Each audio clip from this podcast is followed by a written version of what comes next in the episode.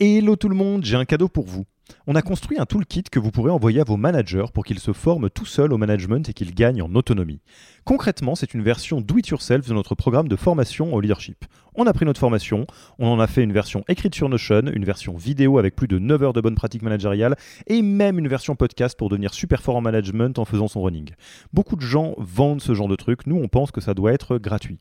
Pour avoir accès à tous ces bonus, il vous suffit d'aller sur www.yaniro.co slash bonus, B-O-N-U-S, et on ne vous demandera même pas votre email. Sur ce, je vous laisse avec l'épisode du jour.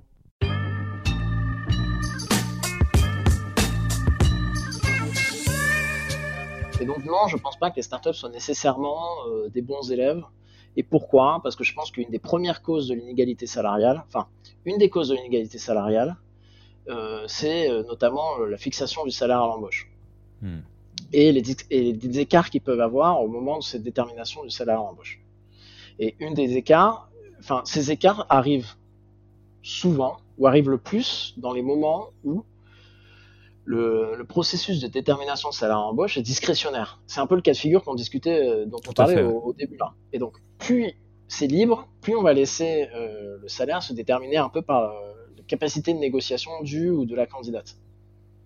Et donc, euh, on sait qu'en moyenne, et ça en plus à ça, euh, donc euh, Edith Zeller de chez Avisio a fait un post là-dessus. ils ont pris les datas de, de- gens qu'ils ont pu interviewer, ils ont bien pu montrer qu'en moyenne, dans les candidats des, dans les candidats qu'ils avaient interviewés, bah, les candidats, les candidates en tout cas étaient bien plus prêtes à remettre en cause leur salaire, à ne pas augmenter leur salaire pour rejoindre un poste, alors qu'en moyenne, les candidats hommes, eux, euh, étaient beaucoup plus moins prêts à le faire et demandaient en moyenne beaucoup plus d'augmentation lors de leur prochain job.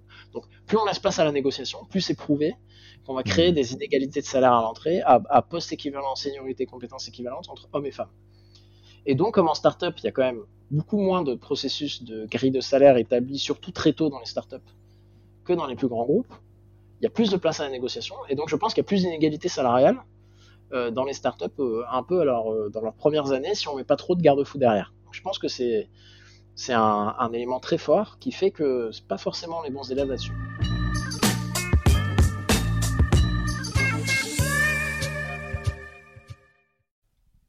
Merci d'avoir écouté cet épisode.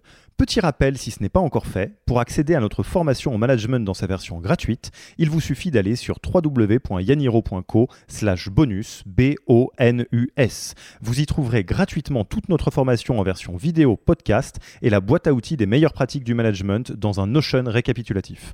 Et on ne vous demandera même pas votre email. Profitez bien de cette formation gratuite, envoyez-la à tous vos managers et à mercredi prochain pour un prochain épisode.